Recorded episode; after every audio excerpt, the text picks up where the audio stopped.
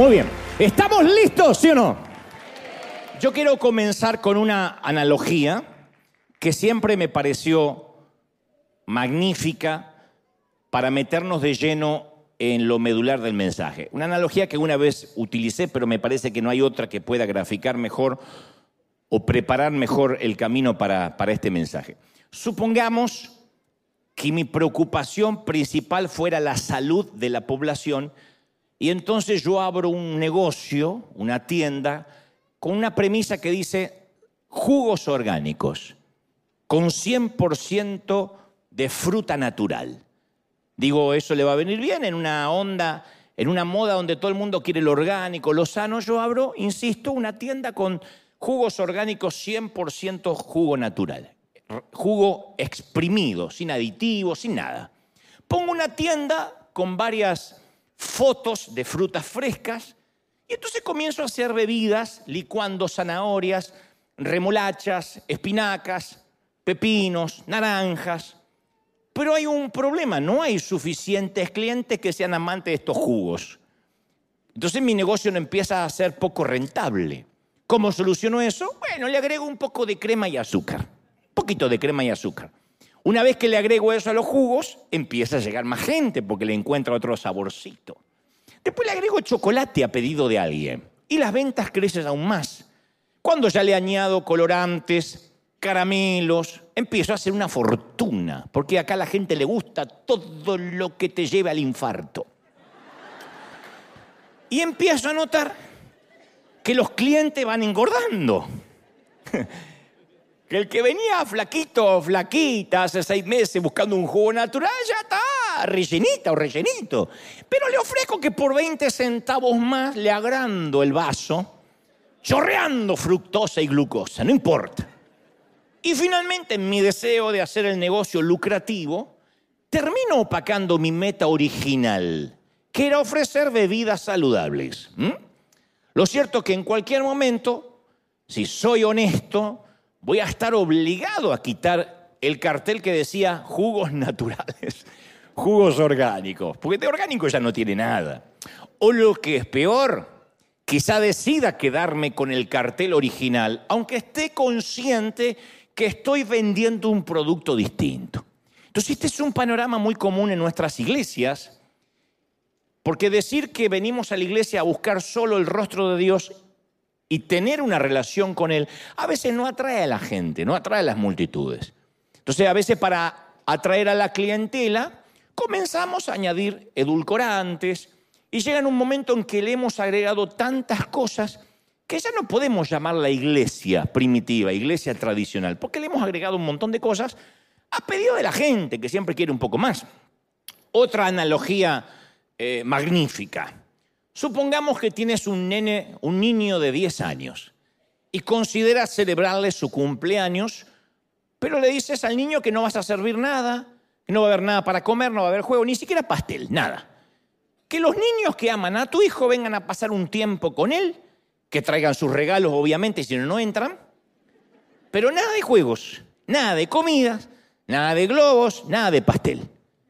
Obviamente no va a venir nadie. Entonces, ¿qué haces? Dice, no, está bien. Por venir a pasar tiempo con mi hijo solamente no va a venir nadie. Entonces voy a armar un reventón.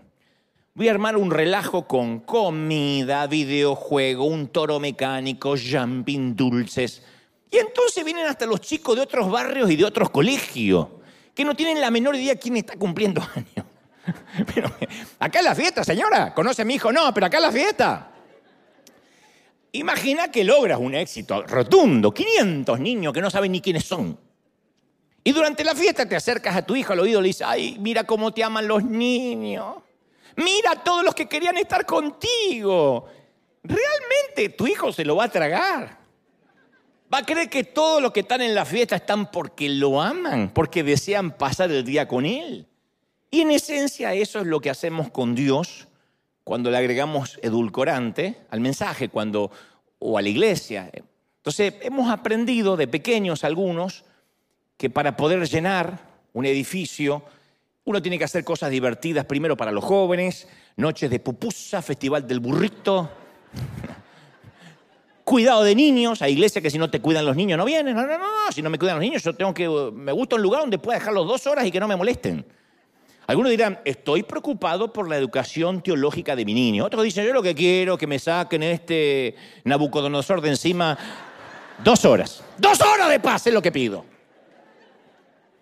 Entonces, ¿qué hacemos? No, vamos a cuidarle a los niños porque si no la gente no viene. Por ejemplo. Y después decimos, mira Dios, cuánta gente vino. Solo porque te aman, porque quieren estar contigo. En verdad creemos que Dios también se va a tragar eso. Entonces, si, dijéramos que solamente nos vamos a reunir para buscar su rostro, ahí Dios sabría que están los que le aman. Pero cuando uno dice, vamos a traer un invitado, vamos a traer un profeta, va a venir un cantante a presentar su disco, no podemos decir, vienen por Dios, vienen por todo lo que promocionamos. Y no lo hacemos con malas motivaciones, porque yo he hecho eventos de eso, los he organizado y he participado en otros de ese calibre como invitado. Lo que queremos, nuestras motivaciones es que la gente venga a la fiesta de Dios. Pero a veces pensamos, si Dios lo pudiera hacer a su manera, ¿le gustaría que nuestra iglesia estuviera llena de actividades para enganchar a la gente? ¿O él desearía que la razón por la cual la gente asiste sea conocerlo a él, estar con él, aunque eso representara menor cantidad de gente o de personas? Creo que cualquiera necesita saber, están aquí porque me aman, en el caso de un cumpleaños, en el caso de una boda. ¿Cuántas veces nos pasa que en una boda no conocemos la mitad de los invitados? Porque resulta que vinieron porque son amigos del amigo, del amigo, del padrino, y, no saben ni siquiera quién se está casando. Hay gente que se cuela en los funerales para tomar café gratis, así que imagínense. Dice, bueno, lloro un poco y por lo menos como algo. Jesús dijo en Juan 5:39, escudriñad las escrituras, porque a ustedes les parece que en ellas hay vida eterna, o van a tener vida eterna leyendo la Biblia. Pero esta palabra, estas escrituras, dijo Jesús, dan testimonio de mí. Y no quieren venir a mí para que tengan vida eterna. Prefieren leer el menú antes que cenar. Entonces, en otras palabras, ni siquiera leer la Biblia nos acerca a Dios si no tenemos en claro a quién estamos buscando cuando leemos. Si lo que estamos buscando es una palabra de bendición, la Biblia no va a significar nada porque funciona como horóscopo. A ver qué me sale y fue y se ahorcó. Cuando no sabemos qué estamos buscando o a quién estamos buscando, esto es simplemente como decía Juan Carlos Ortiz, es el menú. Juan Carlos Ortiz decía, ¿quién se sienta en un restaurante y dice, deme el menú? Luego viene el camarero y le dice, ¿qué va a ordenar, señor? Nada, ya estoy lleno leyendo el menú. Y hay gente que se llena leyendo el menú. Entonces, no, no, leer la Biblia sin dirección no lo conduce a nadie. Entonces, algunos les concedemos una gran importancia a la lectura de la palabra, lo cual, por cierto, no hay nada intrínsecamente malo en eso, es muy importante. Pero cuando se transforma en bibliolatría, donde la Biblia es más importante que quien la inspiró, entonces estamos en serios problemas. Amamos más la Biblia que al autor. Entonces necesitamos recordar que la iglesia antigua no tuvo lo que nosotros hoy llamamos Nuevo Testamento, hasta años más tarde. De hecho, los primeros creyentes ni siquiera tenían las escrituras del Antiguo Testamento, porque esos rollos costosos reposaban bajo llave en las sinagogas. Entonces las únicas escrituras que tenían los primeros cristianos habían sido transmitidas en forma verbal por los abuelos, por los papis, a sus hijos, a sus nietos. Entonces, al fin de cuentas, ¿qué tenían como guía? Y ellos caminaban, hablaban con Dios en un grado tal de intimidad con Él, que ni siquiera le era necesario acudir a las empolvadas cartas de muchos años atrás. No estoy diciendo que la Biblia sea mala, digo que ¿cómo hacían si no tenían escrituras ellos? Pero ellos tenían las notas de Cristo escritas en sus corazones, tenían una relación con Él. Y a veces nosotros calificamos nuestra madurez según lo que hacemos. Bueno, yo leo la Biblia una hora al día, o cada vez que me levanto leo un versículo. No está mal, pero eso no califica nuestra calidad espiritual. O cuán seguido venimos a la iglesia. ¿Qué relación tienes con Dios? Y yo voy a la iglesia toda la semana. ¿Y? ¿Cuánto trabajo hacemos en la iglesia? Y yo sirvo, sirvo mucho, yo soy ujiero, servidor o voluntario. No, te pregunté qué relación tienes con Dios. Entonces a veces uno pierde de vista que lo único que importa no es la religión ni la actividad, sino la relación. Cómo uno se relaciona con Dios. Éxodo 33, 17 relata que Moisés hace una oración audaz. La petición, dicen los teólogos, más grande, más atrevida, jamás hecha por nadie en la humanidad. Aquella frase maravillosa, Dios, Señor, te ruego que me muestres tu gloria. Muéstrame tu gloria, muéstrame tu rostro. El famoso predicador Spurgeon dijo, si Moisés hubiese pedido un carro de fuego para que lo llevara al cielo, o hubiese pedido, Señor, ahoga la caballería de toda una nación. O envía fuego del cielo para consumir un ejército entero. Dice Spurgeon, o dijo Spurgeon, yo podría encontrar un paralelo. A otros que hicieron oraciones similares. Pero cuando el tipo dice, te ruego que me muestres tu gloria, se levanta como una oración a solas, sin precedentes y sin nadie que la haya hecho después que él. Un gigante entre gigantes, un coloso entre colosos. Porque esa petición, decía Spurgeon, rebasa la de cualquier hombre, la de que cualquiera se hubiese atrevido a pedir, Señor, muéstrame tu gloria. Salomón pidió sabiduría, otros pidieron sanidad, otros pidieron libera a mi pueblo. Él dijo en un momento, quiero que me muestres tu gloria. Y Dios le responde, no, no puedes ver mi gloria. De hecho, tendrías que estar muerto para poder verla.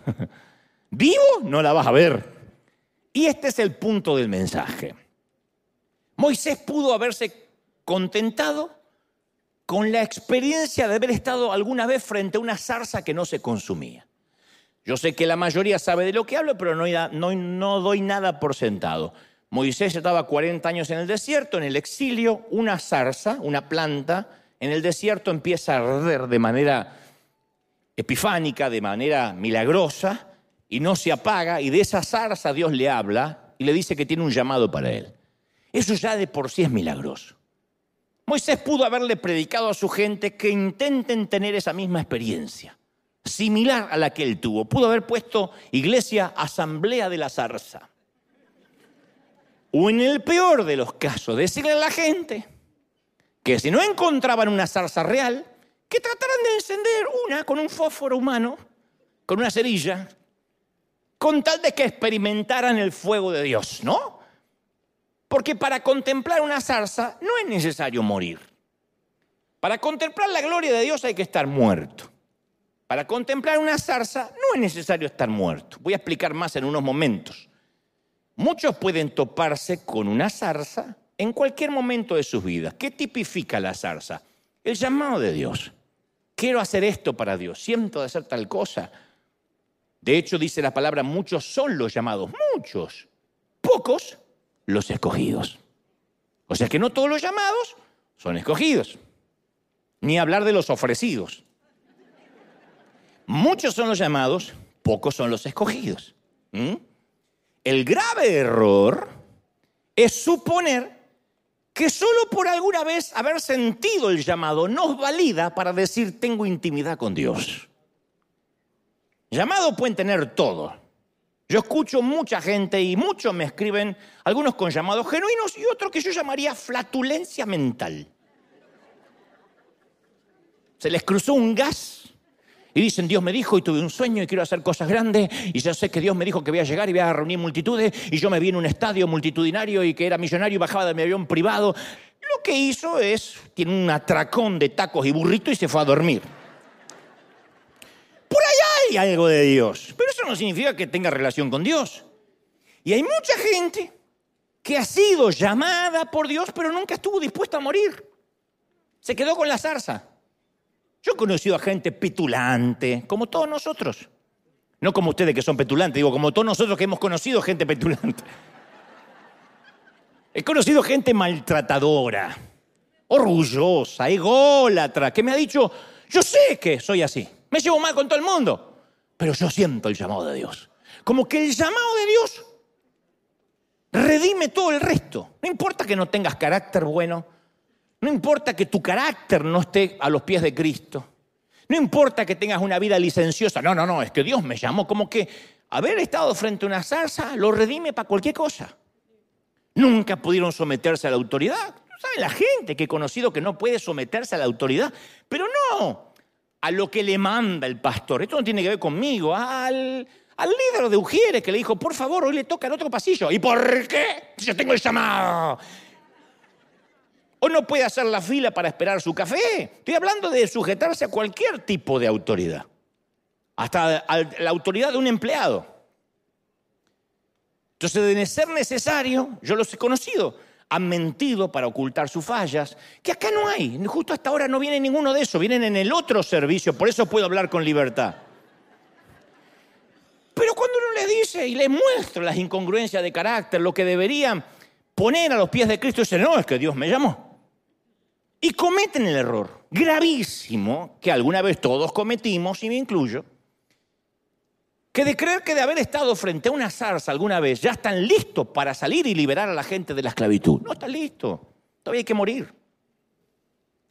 Lo único que van a poder hacer es invitar a la gente a contemplar su propia zarza, que es lo que muchos hacen. Cuando ustedes ven que alguien sale por ahí, lo único que puede hacer es contemplen mi zarza. Les voy a hablar cómo Dios me llamó, cómo mordió mi zarza, cuán ungido soy. Y si alguien lo quiere, pase al altar. Y en ninguna parte de la Biblia vamos a encontrar las frases, pase al altar y llévese la bendición. Pase al altar a arrebatar lo que Dios le prometió. Nunca vas a escuchar, pase al altar y reciba o sienta el fuego. Porque la zarza no se nos aparecen para que nuestra tarea sea mantenerlas ardiendo o para que la gente venga a verla. En todo caso, una zarza existe para un fin. Vamos a preguntarle al corderito que era sacrificado, que llevaban hacia el altar, si el altar es un lugar para arrebatar la bendición. Te va a decir, no, es un lugar para morir. El corderito no pasaba al altar a arrebatar la bendición, iba a morir. Por eso yo insisto con la idea, que solemos diseñar nuestros servicios para complacer a la gente y no siempre para que tomen su cruz. Y muchas de nuestras iglesias están atiborradas de actividades. La nuestra estuvo en su momento, antes de la pandemia, atiborrada de actividades, porque yo tenía esa escuela. Hagamos muchas cosas. Hoy tenemos jóvenes solteros, hagamos reuniones para solteros. Tenemos solteros que ya son más grandes, que pasaron los 40, que no se llevan con los solteros de menos de 20. No tienen cosas en común. Hagamos solteros recalcitrantes, que son otra, otra edad. Este, también están los que no se llevan con los solteros porque son divorciados porque ya tuvieron una pareja, o son viudos, entonces no, comparten lo mismo. Entonces hagamos una reunión de viudos, pero después dice, las viudas también queremos, hagamos otra reunión. Entonces cuando uno hace esas actividades, uno cree, uy, estamos haciendo cosas para Dios, pero en realidad estamos agregándole edulcorante a lo que alguna vez fue un jugo natural, sencillo. Entonces hoy en día existe una espiritualidad epidémica de comida rápida que nos engorda pero que no nos nutre, no nos alimenta. Y a nosotros nos gustan los menús, los grandes menús, especialmente en este país. Nos gustan los menús tipo Cheesecake Factory, donde es, es así. Uno va y pide el menú, yo no sé cómo hacen los cocineros ahí adentro. Que para la gente del resto del mundo, le digo, es un restaurante donde el menú es la Biblia, Reina Valera, con estudio bíblico. 853 maneras de servirte la carne. Y por muchos años las iglesias nos convertimos en establecimientos de menú grande. Comida chatarra y menú grande. Surge una nueva idea, una nueva visión, una nueva revelación, ampliamos el menú. Alguien quiere un evento especial, ampliamos el menú. Porque es lo que le gusta a la gente. Y hay que traer predicadores novedosos cada domingo, si es posible con teologías este, novedosas también, porque así ampliamos el menú. Hay iglesia que dice, ¿y quién viene de invitado esta semana? Nadie. ¿Quién está? El pastor. Oh. Que traigan a alguien. Entonces tienen que traer a alguien divertido. Es horrible eso. Porque hay un momento que se acaban los invitados, entonces empieza la rueda otra vez y uno dice una cosa y otro dice otra cosa y uno no sabe ya ni lo que está comiendo.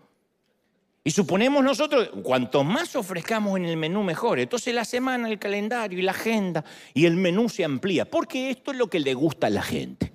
Y nosotros nos volvemos cada vez menos saludables. Porque uno piensa, cuanta más actividad, cuanto más servimos al Señor, cuanto más congreso, cuanto más eventos especiales, cuanto más conciertos, mayor va a ser el impacto. Porque a eso le llamamos tener vida de iglesia. Tenemos una iglesia con mucha vida es agrandar el combo por 20 centavos más. Y el gran secreto de una vida fructífera es mantenernos en una sola cosa que es enfocados en conocer a Dios. Muéstrame tu gloria. Para que Dios nos muestre la gloria es decirle no a casi todo lo demás. Enfoque. ¿Qué significa enfoque? Aprender a decir no. Decir no es difícil, y sí, yo fui un caballero que tuve el sí fácil hasta los treinta y tantos. Mamá me decía, mamá me decía, menos mal que no me naciste mujer, vivirías embarazada. Eso le pasa al que tiene el sí fácil, ¿no? Después me regalé el no. Dije, no, esto no. No es imposible regalarse el no. Permanecer enfocado es esencial para una comunión real. Y no es fácil decir no, pero hay que aprender. Y aunque no es fácil, nuestra salud espiritual está en juego. Entonces tenemos que aprender a boicotear la espiritualidad de la comida rápida y enfocarnos en una sola cosa y evitar los menús gigantescos. Los menús eso de, de, buffet o tenedor libre, donde uno puede comer de todo, porque si esto lo llevamos al mundo espiritual es gravísimo. David oró en el Salmo 27.4, dijo, una sola cosa le pido al Señor, una y es el único que persigo, agrega por si alguien duda, habitar en la casa del Señor todos los días de mi vida. No pide más poder, no pide más armas, no pide mayores ejércitos, una sola cosa. Una cosa tenía en mente, una relación íntima y apasionada con Dios era lo que más le preocupaba. Pablo dice a los filipenses en Filipenses 3:13, más bien una cosa hago, una cosa hago, no dos, no tres, una. Olvidando lo que está atrás, esforzándome por alcanzar lo que está delante, sigo avanzando hacia la meta para, ganar el premio que Dios ofrece mediante el llamamiento celestial en Cristo Jesús. Una sola cosa. Entonces, ¿cuál era el objetivo de Pablo? Yo quiero ser como Cristo. Y el escritor de los Hebreos nos indica que hay que despojarse de todo pecado, de todo peso, que nos impida correr la carrera. Los corredores no compiten con un tapado de piel o con botas. Es pecado las botas y el tapado no, pero es peso. Todo lo que sobra se elimina. ¿Es pecado maratones de Netflix? No, pero es peso si quieres buscar a Dios. ¿Es pecado ciertas amistades que te conducen a tomar más alcohol, a hablar babosadas? Ya no en el afán de evangelizar, sino que te están evangelizando a ti. ¿Es pecado? No, es peso. Entonces el gran desafío es eliminar todo lo que entorpezca el contemplar a Dios y conocer su rostro. Entonces estamos tan saturados de cosas que durante años estuvimos ocupados en hacer iglesia en lugar de ser la iglesia. Vamos a ser iglesia. Cualquiera se pone una iglesia y hace iglesia. Ser iglesia es otra cosa. Salmo 103.1 dice, bendice alma mía a Jehová. Y nosotros creemos que la Biblia dice, bendice Señor a mi alma. Yo voy a la iglesia para que me bendiga. No, bendice alma mía Jehová. El servicio es para Dios, no para la gente. No es para nosotros, no venimos acá para nosotros, voy a buscar la bendición. Sí vamos a, irnos bendecidos, pero venimos para adorarle a Él. ¿Estamos de acuerdo, sí o no? Ahora, ¿cuál es nuestra tendencia? Hagan memoria cuando uno busca una iglesia donde congregarse. Uno busca las iglesias más divertidas, está muy de moda una iglesia cool. Los jóvenes dicen, no, mis hijos se engancharon en tal iglesia porque ahí se visten cool y porque son modernos y tocan todos en jean y parecen todos hipones. Está bien. Paz y amor, está todo bien. Y hacen unas puestas en escena y hay mucho humo. No está mal. Yo no soy alguien que está envejeciendo y que dice, eso no es de Dios, solo porque a mí no me guste. Pero si no estamos decididos a morir a la carne, tarde o temprano todo eso nos va a terminar aburriendo, todo. Porque en materia de entretenimiento siempre habrá mejores opciones afuera. La iglesia no puede competir en entretenimiento. Nos gana Las Vegas, nos gana Hollywood, nos gana Universal Studios, nos gana Disney. Una vez dice, pero qué gran show hicimos, vamos a Las Vegas y nos sentimos vendiendo un puesto de burrito en la esquina comparado con lo que acabamos de ver. No saben los shows que hay en Las Vegas. El juego de luces de pantalla, donde uno no sabe si es magia, si es una animación, si uno... Simplemente, no se puede competir con el entretenimiento.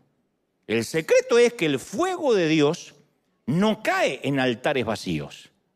Para que el fuego caiga tiene que haber un sacrificio en el altar, o sea, tiene que haber muerte. Señor, muéstrame tu gloria. No puedes, estás vivo, le dijo Dios. El fuego nunca va a descender si no hay nada en el altar. Aunque llenemos el púlpito de grito, de emociones, de invitados, de música, de decreto profético, yo puedo decir, decreto proféticamente que todos van a recibir la grinca, reciba la grinca. Y me van a aplaudir todo. Hasta el que la tiene la va, la va a aplaudir. ¿Es fuego real?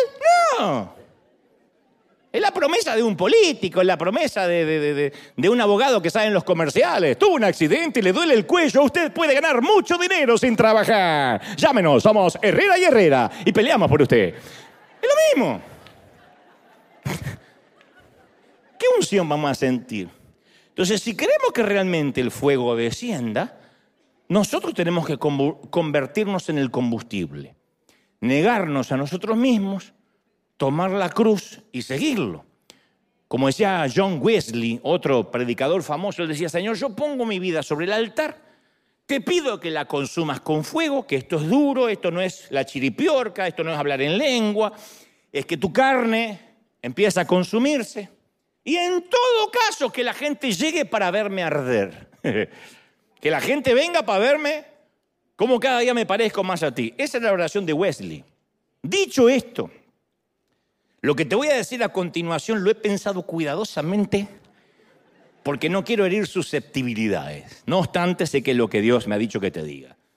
Sé que muchos durante la pandemia se han sentido sin líderes, abandonados, porque me lo han escrito, me lo han hecho saber, sin una directriz clara, muchos, no todos, no estoy generalizando, pero muchos han esperado durante la pandemia, allá por marzo 2020, abril 2020, una palabra de aliento y no la han recibido. Generalmente los pastores, los líderes le han dicho desde un Zoom, sea prudente, póngase un tapaboca, quédese en su casa y no olvide enviar su diezmo por correo. Entonces, lógicamente nadie esperaba una orden para salir a contagiarse. No obstante, muchos se sintieron olvidados, defraudado. Un montón de gente dice, no me pegaron un llamadito, no supe nada, nadie me predicó. En el pasado, hace muchos años, los maestros religiosos, los fariseos, con el fin de retener el control, sacaron a Dios del alcance de la gente común, que es muy parecido a lo que sucedía en muchas iglesias antes de la pandemia. Recuerdo que apenas se, se decretó la cuarentena, un ministro, un amigo, me dijo muy preocupado, él es pastor, y me dijo, yo ya no puedo controlar a mis ovejas. Ya no las puedo controlar, porque ahora, ¿cuánto tiempo vamos a estar con el edificio cerrado? No las puedo controlar. Y yo me atreví a decirle, mira, hay una falacia en ese principio. Primero que no son tus ovejas, vos no pariste a ninguna oveja. No son tus ovejas.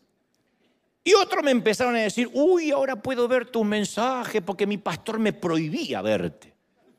Y yo dije, o pensé, bueno, eso es ejercer una, una, dictadura en lugar de un liderazgo sano, un régimen hegemónico en lugar de un pastorado, ¿no? Entonces, durante el 2020 sucedió algo muy importante, y esto sí, muy profético, a nivel global. Pudimos identificar quiénes eran hijos de Dios y quiénes eran nietos de Dios. O sea, los que conocían de Dios de una forma vicaria. ¿Saben lo que es vicario? Cuando, cuando uno se acerca a Dios a través de una persona. Vicario es una experiencia eh, a través de un intermediario. Pudimos identificar a muchos que vivían de una espiritualidad prestada, que de hecho cuando se reabren los edificios no volvieron. Y me atrevo a decir, 40, 50% de esta congregación es nueva. Muchos no regresaron, dijeron, no, Uy, qué lindo era comer carnita los domingos a la hora que iba al servicio. Uy, qué lindo es mirar el fútbol. Uy, que no necesito la iglesia. Y dijeron, no, porque tenían una espiritualidad prestada. Ellos pensaban que si servían a Dios tenían relación con Dios. Si se congregaban tenían relación con Dios. Y muchos se dieron cuenta de que ni siquiera estaban convertidos. Otros empezaron a ver a Jesús con ojos nuevos, porque ya no había intermediarios. Ya no era el mismo Dios que le decían, Dios es así y te va a castigar y te va a agarrar un reuma si no obedeces y si no pones el diezmo te va a salir hemorroide. Ya, ya no era el, eh, el Dios que le predicaban. Y quienes oficiaban como intermediarios también estaban encerrados en casa. Y como nunca antes la pandemia llegó para comprobar la legitimidad de los cristianos. Dios decidió, permitió que se cerraran los templos, para lograr una intimidad directa con sus hijos sin ningún intermediario. Muchos comenzaron a orar de verdad, a adorar de verdad, sin que alguien le dijera, levante las manos, a qué vino, cuántos están aquí, cántico nuevo. No tenían nadie. Algunos tuvieron que buscar videitos, otros ponían música y tuvieron que ir a buscar a Dios sin intermediarios. Es exactamente lo que Dios le ofreció a Israel en el desierto, en Éxodo 19:10. Y Jehová le dijo a Moisés, ve al pueblo santifícalos y que entre hoy y mañana laven sus vestidos y estén preparados para el día tercero, porque al tercer día yo Jehová descenderé al pueblo, me estaré sobre el monte Sinaí. Y cuando suene la bocina, el pueblo subirá al monte. Dios le dio la oportunidad a todo el pueblo que tuviera la intimidad que él tenía con Moisés prepárense, alístense, yo voy a aparecer en el Sinaí y vengan y métanse en mi presencia. Porque resulta que Israel no confiaba mucho en Moisés. Habían dicho hasta en números 12.2, eh, solamente por Moisés habla Dios. No puede hablar también con nosotros y dice que Jehová lo oyó. Dijeron, ¿este quién se piensa que es? El Mesías. ¿Por qué Dios no habla con nosotros? Dios le estaba diciendo, está bien, no confían en el hombre. De ahora en más se acabaron los intermediarios. Creo que esa es una de las grandes razones por las cuales Dios permitió que un chino en Asia Oriental se comiera un murciélago y antes que hiciera la digestión puso al globo entero a temblar de miedo.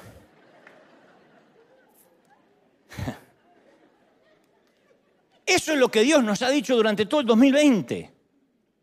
Pero lo que no podemos olvidar es que para aceptar ese desafío tenemos que estar dispuestos a morir. Moisés estaba dispuesto a morir. El pueblo no sé si estaba dispuesto a morir. El pueblo que quería era una experiencia religiosa, dijo el profeta Enrique Iglesias. Ahora, Éxodo 20, 18 dice, todo el pueblo, claro, llega el tercer día, ¿no? Llega ese tercer día y la gente está ahí, se lavaron los vestidos, que era lo exterior, lo que podían hacer. Y de repente se paran ante el Sinaí y todo el pueblo, dice la Biblia, observaba el estruendo, los relámpagos, el sonido de la bocina. Y el monte que humeaba. Y viéndolo el pueblo dijeron, temblaron y se pusieron lejos.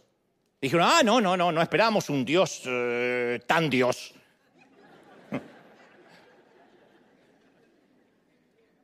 Moisés, habla tú con nosotros nosotros iremos mejor. ¿Eh? Pero que no nos hable Dios directamente, no sea que muramos.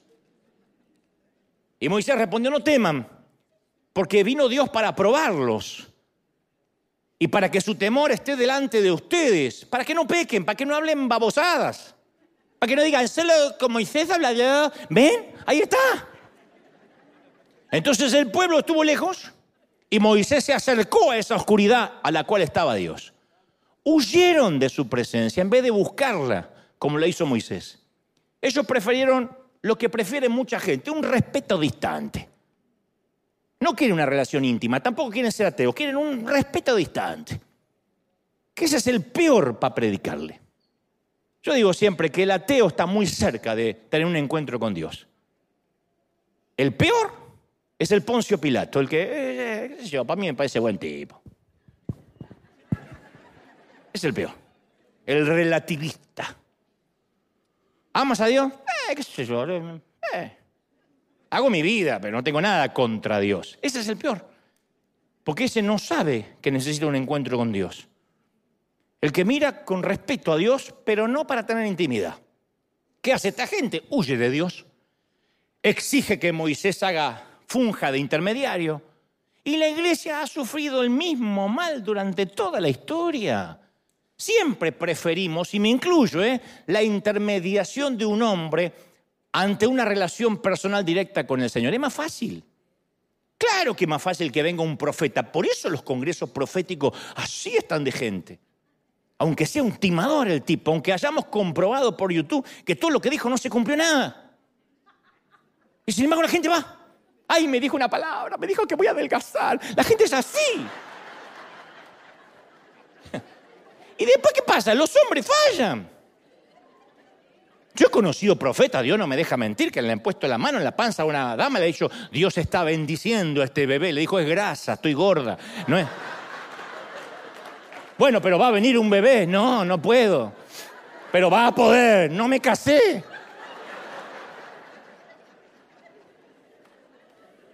Pobre mujer, vaya y haga un bebé para no dejarlo mal al hombre. Pero después fallan. ¿Y qué decimos? Ay, el hombre me falló. La iglesia me abandonó. Pero amamos los intermediarios. Y los intermediarios van a fallar. En la conferencia hasta presidente digo, recordemos la pandemia donde el representante de Dios en la tierra perdió los fieles en el Vaticano y él mismo tuvo que someterse a una prueba de COVID y usar tapabocas. Eso habla de que no hay intermediario, vicario, impoluto, excelente. Y lo que es peor, algunos aman ser intermediarios. Por eso hay tanta gente confundida escuchando a profetas de turno, a veces hablando cosas que no resisten análisis. Pero hay la gente, mucha quiere ver sin comprometerse. Yo llamo esto pornografía espiritual. Quiero gozarme, pero solo viendo. Gozarme sin tener intimidad. Entonces somos voyeristas. Viene de una palabra francesa que es voyeur, que es mirar. El voyerista es el que tiene placer mirando alguna pareja, mirando gente teniendo sexo y tiene placer, no quiere, él no quiere que lo toquen, no quiere que la toquen, pero tiene placer. Esto llevado al ámbito espiritual es aún peor. Necesitamos decir, no, yo voy a buscar a Dios yo mismo hasta que yo también oiga la voz de Dios. Por eso yo insisto siempre, comparándome a mí con ustedes o a ustedes conmigo, ustedes tienen más ventaja que yo, yo tengo mucha más desventaja y no es esto falsa modestia. Yo nunca digo, bueno, a mí Dios me habla porque yo estoy en un nivel superior. No. Ustedes tienen que decir, si Dios le habla a este burro argentino, me tiene que hablar a mí también.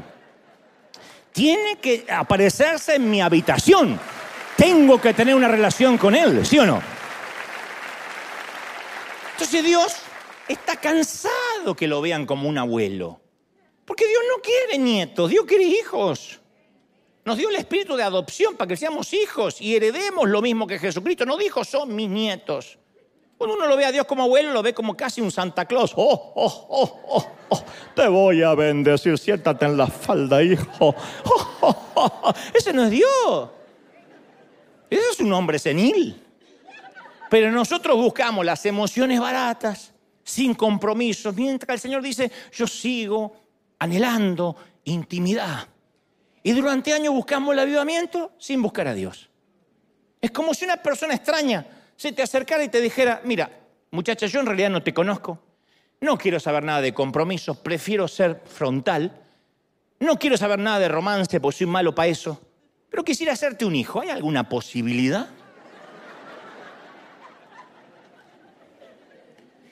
Entonces quiero que nos grabemos esto, Dios no es un donante anónimo. El reino no es un banco de esperma donde vamos a buscar las bendiciones congeladas.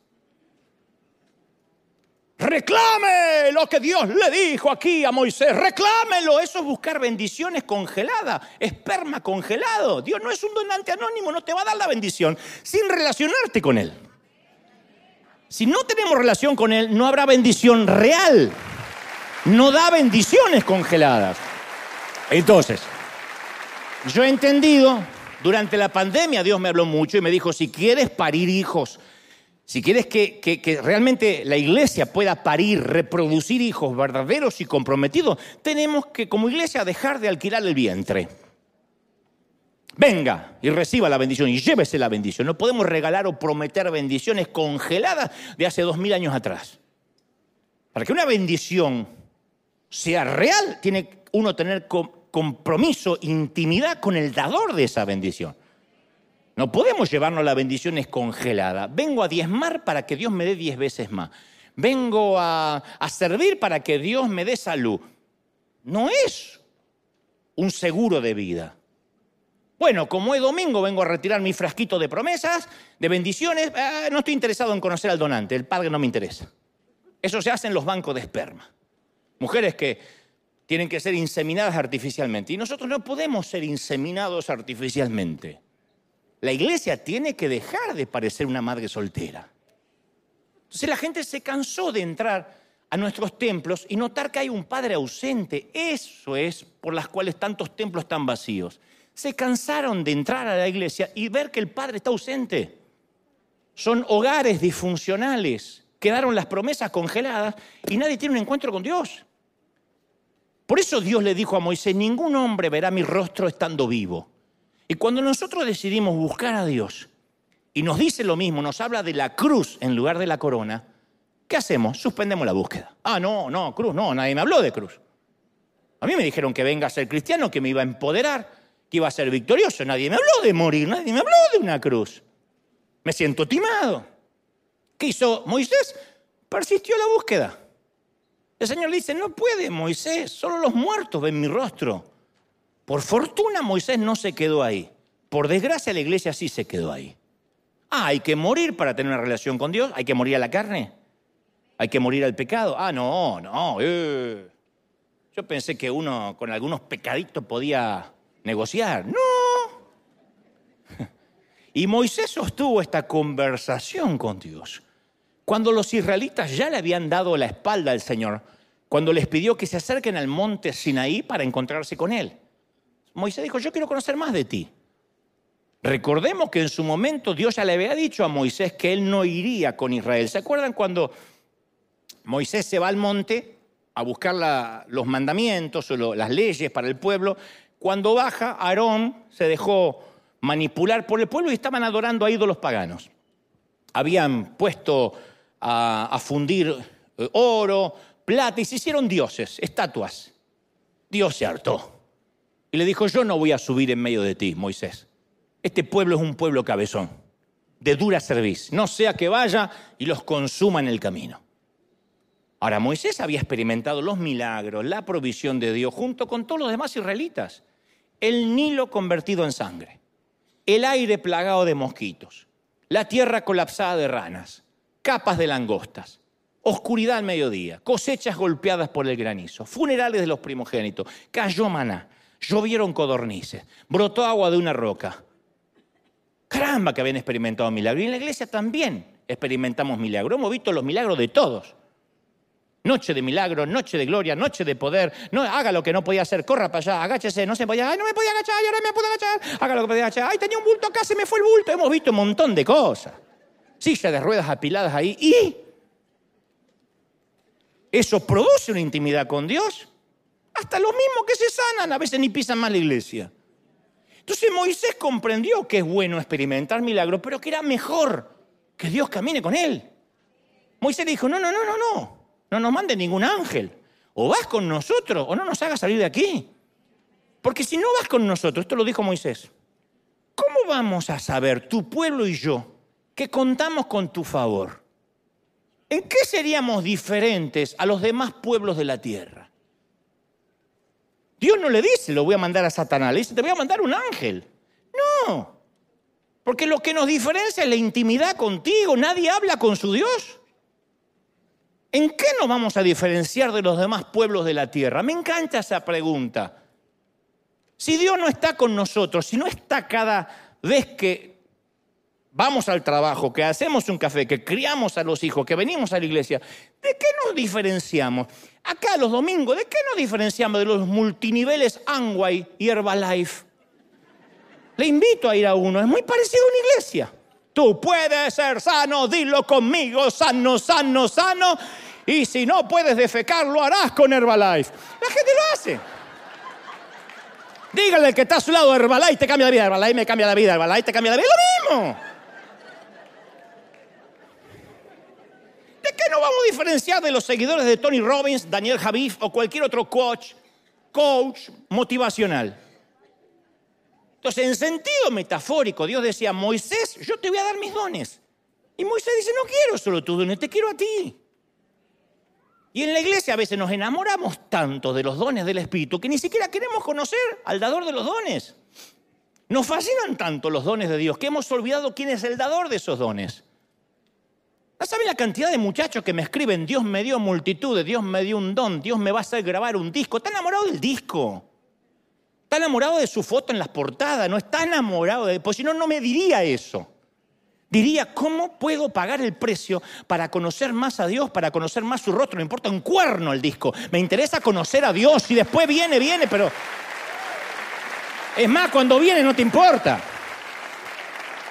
Entonces, en la pandemia, si hubo un mensaje de Dios fue, mírame con ojos nuevos. Olvida mi mano y mira mi rostro. Pero claro, para eso hay que morir. Como dijo alguien, no podemos buscar el rostro de Dios y conservar el nuestro. Y los israelitas estaban demasiado ocupados en compilar listas de peticiones, quejas, empoderarse. Y la mayoría hoy fallamos en lo mismo. Sin embargo, Moisés deseaba algo diferente. Más que una visitación temporal de Dios, él anhelaba su presencia permanente. O vas con nosotros, morimos acá. Tuvo una oferta muy buena, Moisés. Mi ángel irá delante de ti y te dará victoria. ¿Quién no diría amén? Él dijo, no, no, ¿qué ángel?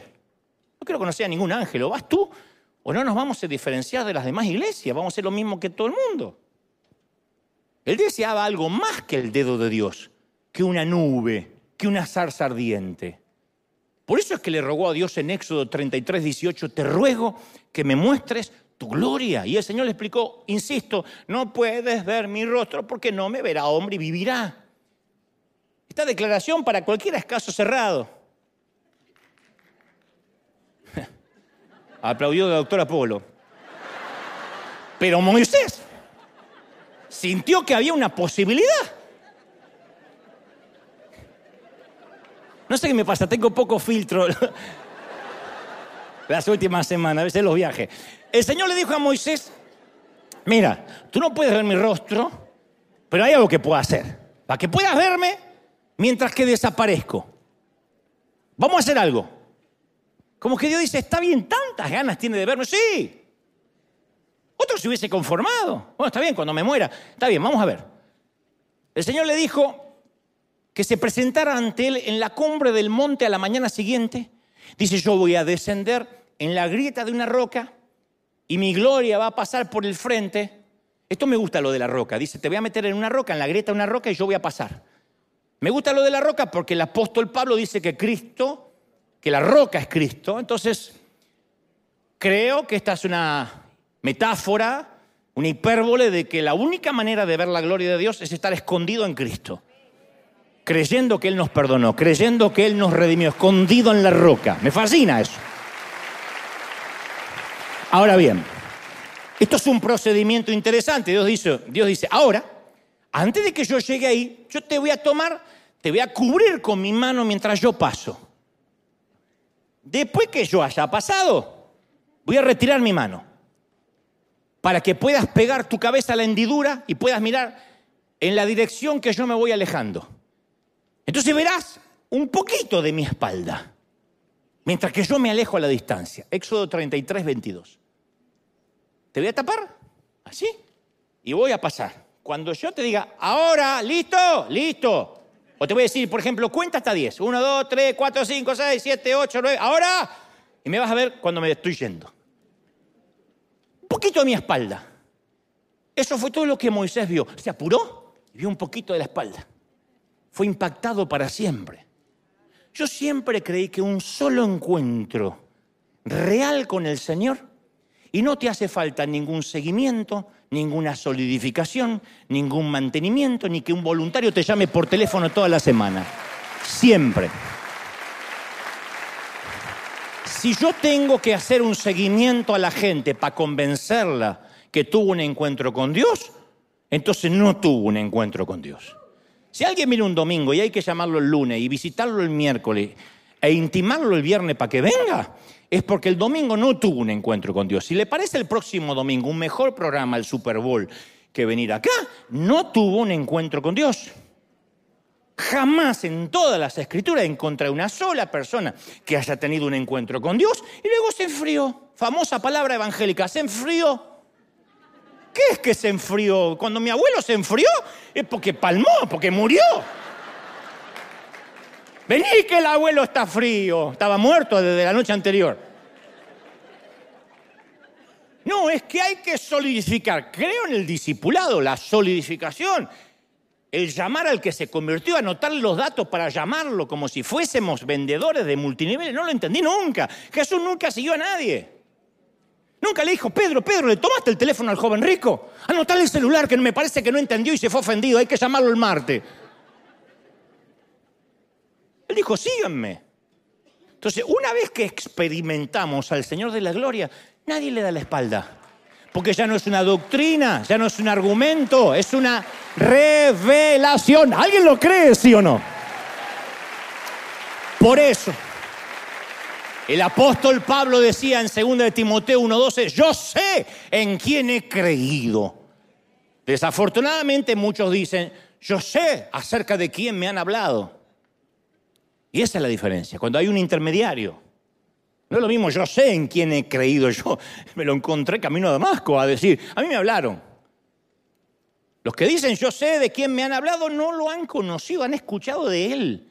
Y en cierta forma sí, son nietos de Dios. Y una razón por la cual la gente sale por la puerta trasera de la iglesia, así como entró por la puerta delantera, es porque han tenido un encuentro con el hombre y no un encuentro con Dios. Entonces se van de la iglesia hablando del Elías de Dios, en lugar de irse hablando del Dios de Elías. Yo siempre digo, no importa por, por lo que la gente entre. No, tienes que dar una explicación teológica para invitar a alguien. Si alguien dice, venía a ver un show, venía a ver a este tipo que es divertido, habla de la suegra, no importa. O venía a ver a Dante Gebel, que me parece que es famoso. Está bien. Porque vengan, la carnada es lo que menos importa. El problema es a quién se llevan cuando esto termina. ¿A quién se llevan en el corazón? ¿Sí o no? Entonces, ¿qué necesitamos? Experiencias como la del camino a Damasco de Pablo, aunque sean solo 30 segundos de cielos abiertos. Tenemos que orar por eso. Dame, Señor, 30 segundos de tu gloria. La espalda. Un dedo, un dedo. La gente se desilusiona cuando ven muy poco de Dios y mucho del hombre. ¿Y cómo vamos a aprender? ¿Cuándo vamos a aprender que si las personas son atraídas a la fe mediante entretenimiento, mediante música, también van a ser alejadas cuando aparezca un entretenimiento o una música mejor.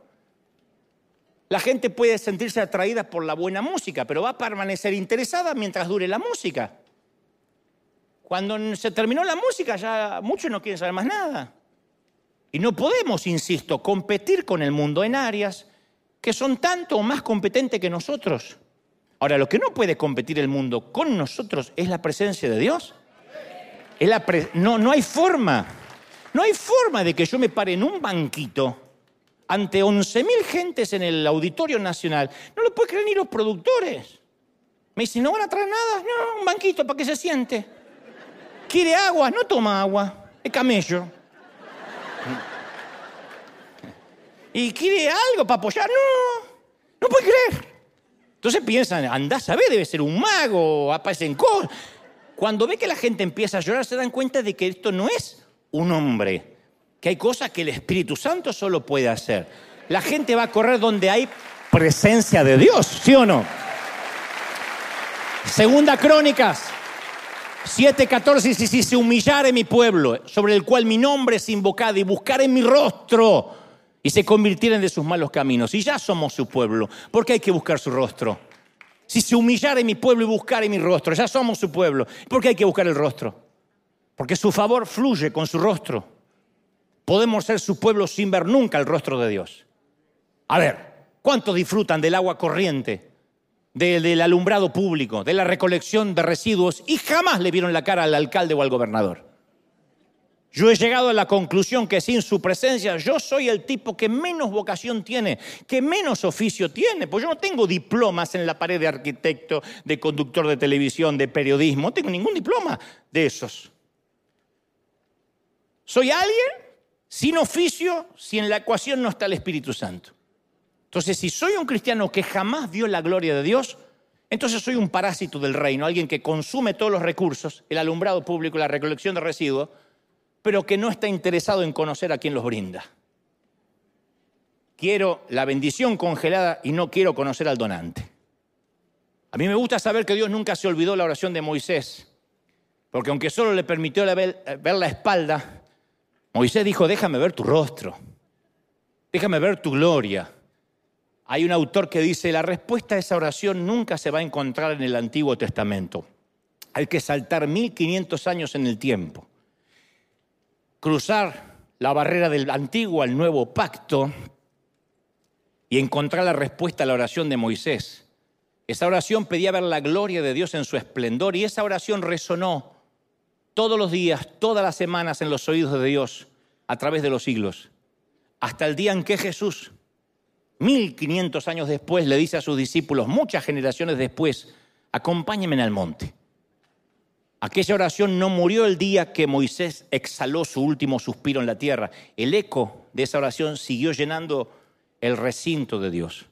Y llegó el momento en el ministerio terrenal de Jesucristo que él agarró tres de sus seguidores, Pedro, Juan y Jacobo, y le dijo, acompáñenme a una montaña.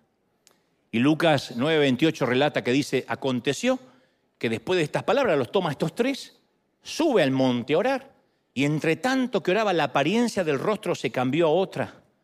El vestido de Jesús hizo blanco, resplandeciente.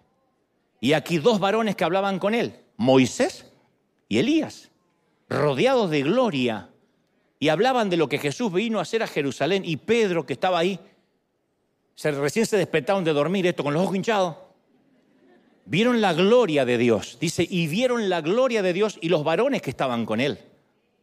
Y entonces Pedro le dice a Jesús, maestro, esto es muy bueno.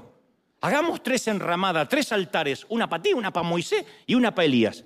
Pedro era hispano, seguro. Le salió el guadalupano de adentro. Hagamos tres, hagamos tres altares. Y mientras decía esto, vino una nube que los cubrió y tuvieron miedo a la nube. Otra vez la nube, otra vez el mismo patrón, otra vez el mismo miedo de Israel. Ay, no, la nube no. Todos queremos la enramada, amamos la experiencia mística, la chiripiorca, pero no nos haga entrar la nube. ¿Quién necesita nube cuando hay zarza? Las zarzas no liberan a los cautivos. La zarza es solo para hacernos un llamado, no para que hagamos un culto, una doctrina en derredor. ¿Qué sirve hablar en lengua si eso no, no sirve para liberar cautivo? ¿Qué sirve temblar y que te caigas si cuando te levantas no predicas a nadie? La cosa es que ahí en el monte, junto a Jesús, estaba Moisés. Como que Dios en los cielos dijo, bueno, Miguel, Gabriel, vayan por Moisés. Es tiempo de que él vea mi gloria en el sitio que nunca pudo pisar, en Tierra Santa. Eh, En el hall de los cielos desempolvaron la escalera de Jacob, la extendieron a donde, para la tierra, y Moisés, que nunca había pisado la tierra prometida, porque durante su vida terrena Moisés fue condenado a permanecer del otro lado del Jordán y mirar la tierra prometida desde lejos y no la pudo pisar. Él había orado y había pedido ver la gloria de Dios, pero nunca pudo verla después de haber muerto, hasta después de haber muerto. Pero 1500 años después, esa inolvidable oración resonó en los oídos de Dios y Moisés, el muerto que vivía, pudo ver finalmente la gloria de Dios reflejada en su Hijo sin velo alguno. Entonces tenemos que comprender que aún después de nuestra muerte nuestras oraciones siguen viviendo. Por eso yo me emociono cuando escucho sobre las oraciones de la abuela de Billy Graham, las oraciones de mi mamá. Mi mamá, dentro de su ignorancia académica, decía, Señor, haz que este niño se destape, porque me veía tapado, se ve, haz que se destape. Las oraciones no tienen fecha de caducidad. De hecho, no dudo que hoy estés aquí, porque alguien algún día en algún lugar oró para que hoy estuvieses aquí. Las oraciones nunca caducan. Y Moisés dice, muéstrame tu gloria. 1500 años para ver la respuesta a su oración. Y hubo tres discípulos que se, que se beneficiaron con esa respuesta, pero cayeron en la misma trampa que a veces caemos en la dormilada iglesia. Pedro propone construir tres monumentos ahí mismo. Capaz que eran tres carpas de reunión o quería construir tres tabernáculos, no sé. Quizás haya querido construir un monumento, algo para adorar, como lo que usaban en la fiesta de los tabernáculos, porque nos gustan las cosas fáciles, rápidas, baratas, avivamiento procesado en microondas. Pero Dios sabe que esas cosas no producen carácter. El apóstol Pablo dijo en 2 Corintios 12:2 que conocía a un hombre, hablando del mismo, que fue arrebatado hasta el tercer cielo y que el apóstol no solamente sabía algo de Dios, él conocía a Dios. ¿Y cómo logró ese conocimiento? Él mismo da la respuesta en 1 Corintios 15:31. Os aseguro, hermanos, que cada día muero. ¿Sabe lo que es morir a trozos? Morir todos los días un poquito y Dios dice todavía hay más para morir. Pero uno busca a veces la gloria sin el honor, la gloria sin el dolor, la ganancia sin pena. Queremos la cruz y no queremos la corona y no la cruz. Y la bendición nunca va a venir de la mano de Dios, proviene de su rostro, cuando tengamos una intimidad con Él. Por eso ahora mismo, esta tarde, esta mañana, esta noche, donde me estén viendo, tenemos que cambiar nuestra manera de orar. Tenemos que dejar de ser parte del club de solicitadores de bendiciones. Porque ahí es cuando nuestras iglesias terminan siendo más cómodas para nosotros que para Dios. Por eso decimos la falacia, este domingo tuvimos una visitación del Espíritu Santo. Dios nos visitó. Damos sentado, por sentado que la iglesia es nuestra y que Él viene de visita, como una tía. ¿No era la casa de Dios? ¿No habita en nuestros corazones? ¿Cómo que nos visita? Aún si nos visitara una vez por semana, ¿de verdad nos visita un domingo a la semana? Entonces Dios no quiere que construyamos pobres monumentos en derredor de una zarcita, que por cierto no la pagamos con nuestra sangre. La salvación es un don gratuito, la gloria de Dios nos va a costar todo. Y creo que voy a repetir algunos conceptos otra vez, aunque sean duros. Dios no quiere tener nietos, quiere hijos. No podemos vivir consumiendo pornografía espiritual, viendo cómo otros disfrutan, mientras que nosotros nos negamos a entrar a la nube. Dios no es un donante anónimo. El reino no es un banco de esperma donde vamos a buscar las bendiciones congeladas para inseminarnos artificialmente.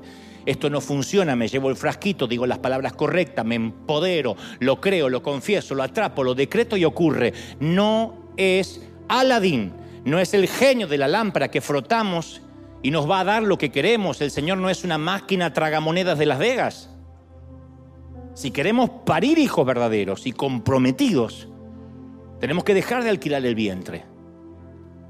Tenemos que tener que hacer que la gente tenga una relación con el Padre. La iglesia tiene que dejar de parecer una madre soltera. La gente se cansó, insisto, de entrar a muchos templos y encontrar a un padre ausente. No más boyeristas. Tenemos que orar por una iglesia de hijos que conocen y que quieran intimar con el Padre. Requisito, morir, gente.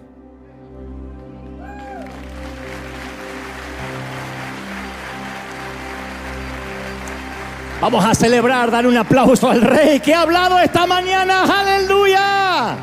Cuando te pongas de pie, celebra primero con un aplauso de que te ama el Señor. Porque si no te amara, no te estaría hablando así. ¿Cómo te ama el Señor? Aleluya. ¿Cuántos tienen ganas? ¿Cuántos tienen desesperación por el rostro de Dios? Uy, no, no, no. ¿Cuántos tienen desesperación por el rostro de Dios? Levanta las manos, levanta las manos, comienza a orar ahora en casa también con desesperación. No ores por ninguna bendición. Ya no ores por los papeles del divorcio, no ores por el mortgage, por el alquiler, no ores por la economía, por el aumento de salario. Dios no es un multinivel. Comienza ahora, Señor, quiero conocer tu rostro. No sabe lo que te estás perdiendo. No sabe lo que te estás perdiendo. Comienza a clamar y a decir, Señor, yo quiero conocer tu rostro. Quiero un momento íntimo contigo. Ponme en mí deseos de buscarte, deseos de orar orar, deseos de buscarte con desesperación, levante las manos y comienza a clamar al Señor. Dile, Señor, aquí en casa, estoy orando por los que están mirando desde cualquier parte del mundo, que ahora mismo digan, Señor, yo necesito tener un encuentro contigo. 30 segundos de cielos abiertos. En casa ahora, en el libre, en la sala, en el comedor, en el patio. 30 segundos de cielos abiertos te van a cambiar la vida para siempre. No serás nunca el mismo. Solo tener un encuentro con Dios y nunca, nunca, nunca estarás fluctuando entre la carne y el espíritu, entre, entre la, depresión y la alegría, entre la exultación y, y estar siempre por debajo de la línea de felicidad, de sentirte que no vales. Dios dice, necesito un pueblo que me conozca. Si tan solo conocieras a Dios. No importa, este es un llamado para cristianos ¿eh? también. Para los que hace años llevan en el Evangelio, ¿cuánto haces que no tienes un encuentro con Él? Señor, muéstrame tu rostro, muéstrame aunque sea un pedacito de tu manto, muéstrame tus espaldas, dice el Señor, solo un toque lo va a hacer, solo un toque lo va a hacer y vas a cambiar para siempre. Dile, Señor, no quiero intermediarios a ti. No hay ningún hombre que tú deseas conocer. No, no, no, no. Ni siquiera no quieres conocer a ningún profeta famoso. Tú no quieres conocer más a Dante. No hay nada que ningún hombre te pueda dar. No hay nada que ningún hombre. Hay, hay gente que dice, si pudiera hablar tres minutos contigo, oh no, no sabes. No diría nada, nada, nada que no sabes. Pero el Señor dice, ven conmigo a la intimidad. Ven conmigo a mi presencia. Ahora, ahora, todos comiencen a clamar. Comiencen a orar en casa también. Yo sé que tengo que casi cortar la transmisión, pero antes yo quiero que allí donde estés, aunque sea en China, en Japón, en Canadá, en Australia, esté diciendo, Señor, la gloria ahora a través de la, del streaming llega a lo más profundo, tu gloria llega a lo más lejano. Dice el Señor, yo estoy tocando corazones, mente, vida. Ahora recibe, recibe, levanta las manos y bebe. Bebe de esa presencia del Espíritu y del Señor, yo quiero un encuentro contigo. Y es el Espíritu Santo que pondrá deseos de orar, deseo de buscarte, de buscarle. Es el Señor el que podrá el deseo de ayunar. De decir, Señor, corto la, todo lo que es la carne y empiezo a vivificar el espíritu. Yo sé que es difícil, pero es difícil porque has probado en la carne. Mas dice, Señor, úsame, que tu Espíritu Santo interceda como yo no sé interceder. Padre, llévanos a un nuevo nivel. Queremos ver tu rostro, queremos ver tu gloria, queremos sentir tu presencia. Impresionante. Yo voy a despedir a la gente del resto del mundo y aquí nos vamos a quedar unos minutos más adorando. Pero yo quiero que ahora el resto del mundo sepa que Dios habló Ministros, hombres de Dios, mujeres de Dios, Dios ha hablado. Y he transmitido lo que creo Dios me ha dicho que diga. La gente, si no llena las butacas, si no está allí haciendo filas, es porque se ha encontrado más con el hombre que con Dios. Y morir a los pastores nos cuesta mucho más que a otra gente. Y tienes que morir. Tienes que decir, Señor, he hecho las cosas mal hasta ahora y si tengo que cambiarlas, no tengo problemas con tal de que te conozcan. Y entonces verás que la gloria tomará el lugar. Verás que Él será el pastor de las verás que Él será el que se va a enaltecer en tu congregación, en tu iglesia, en tu casa, en tu ministerio. Él lo hará. Y vendrán las finanzas que tanto estás esperando. Y vendrán los recursos que tanto has orado. Pero no vendrán hasta tanto la gente sepa que viene a buscar su rostro y no su mano. Viene a buscar su rostro y no su prosperidad. Dios te bendiga, Dios te guarde y haga resplandecer su rostro sobre ti. Dios te bendiga a la gente del resto del mundo. Aleluya.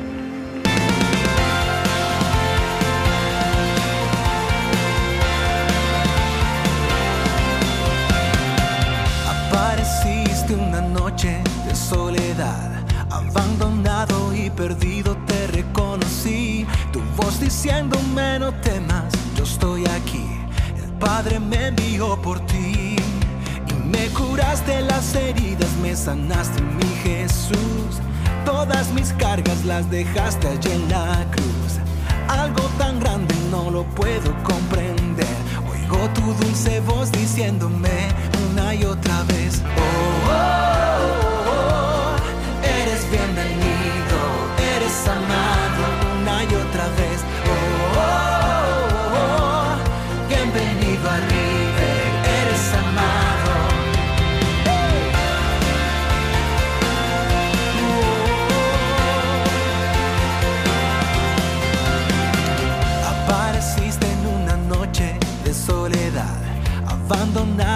perdido te reconocí, tu voz diciéndome no temas, yo estoy aquí, el Padre me envió por ti. Y me curaste las heridas, me sanaste mi Jesús, todas mis cargas las dejaste allí en la cruz.